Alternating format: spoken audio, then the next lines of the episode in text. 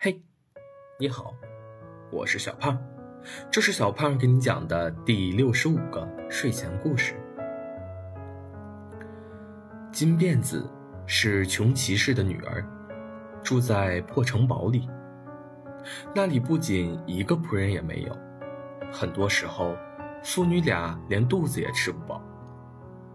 但金辫子不在意这些，只要摸到自己的头发，他就非常开心。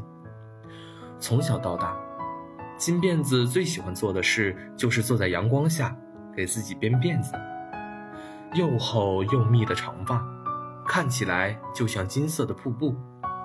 有时候，他会编一头小辫子，有时候则会编一条粗粗的大辫子。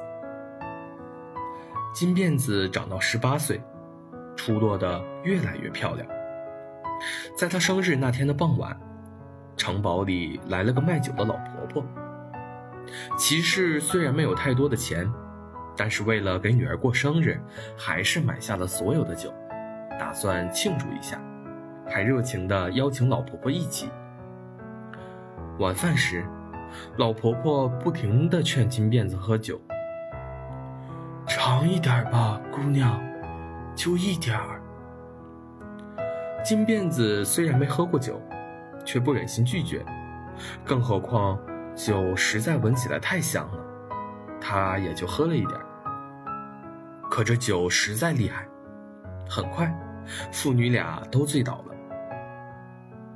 等他醒来的时候，已经飞到了天上。原来，那老婆婆是个丑陋的老巫婆。此时此刻，她正骑在扫把前面，把金辫子绑在后面。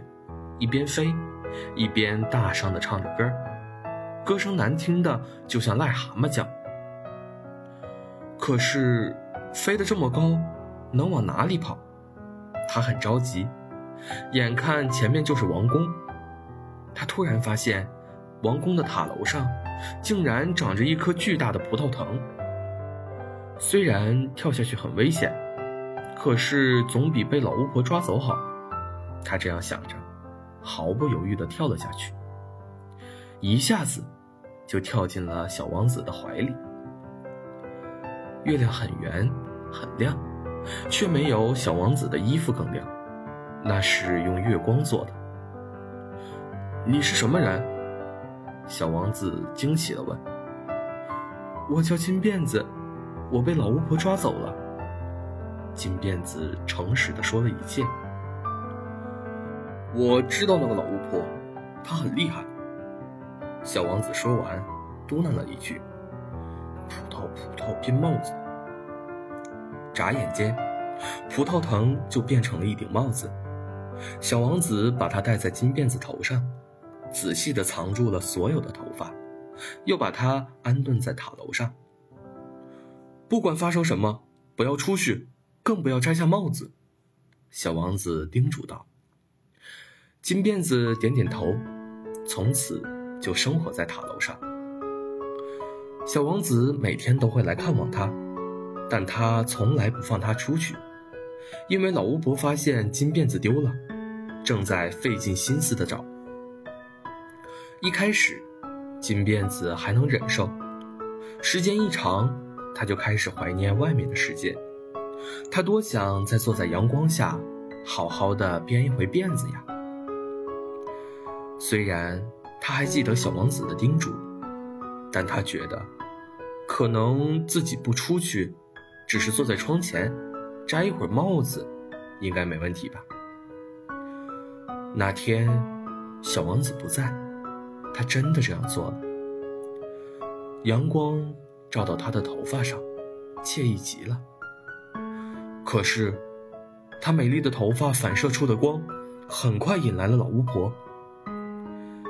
他竟然被你藏起来了！老巫婆把金辫子抓到小王子面前，恶狠狠地说：“原来，她是小王子的继母。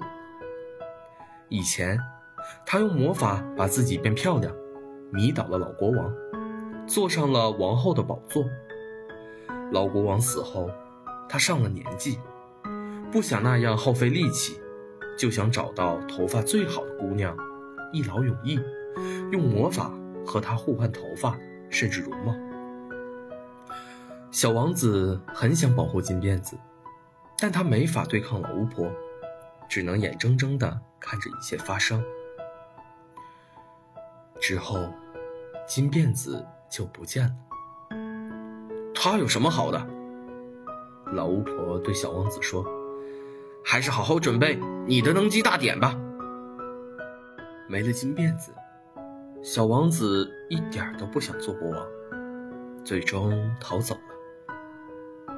他相信自己一定能找回金辫子，因为就在不久前，魔葡萄结了一颗果子，他们分食了它，吸收了魔葡萄的能量，可以互相感知。可是，小王子走了很久很久，都没有找到金辫子，直到走到森林的深处，遇到了一个老婆婆。她不仅一根头发都没有，一张脸。也又老又丑，太好了，我终于找到你了！小王子高兴地说。你在说什么？金辫子装作根本不认识他的样子，他不愿意让他看见这样的自己，更不愿意让他放弃王位。我知道，你就是我最爱的人，不管你变成什么样，我都会一直在你身边。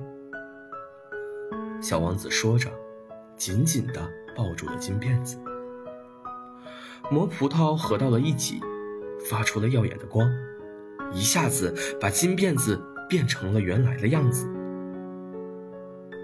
从那以后，他们再也没有回过王宫，而是一起住在森林里，打猎、砍柴，一辈子都开开心心的。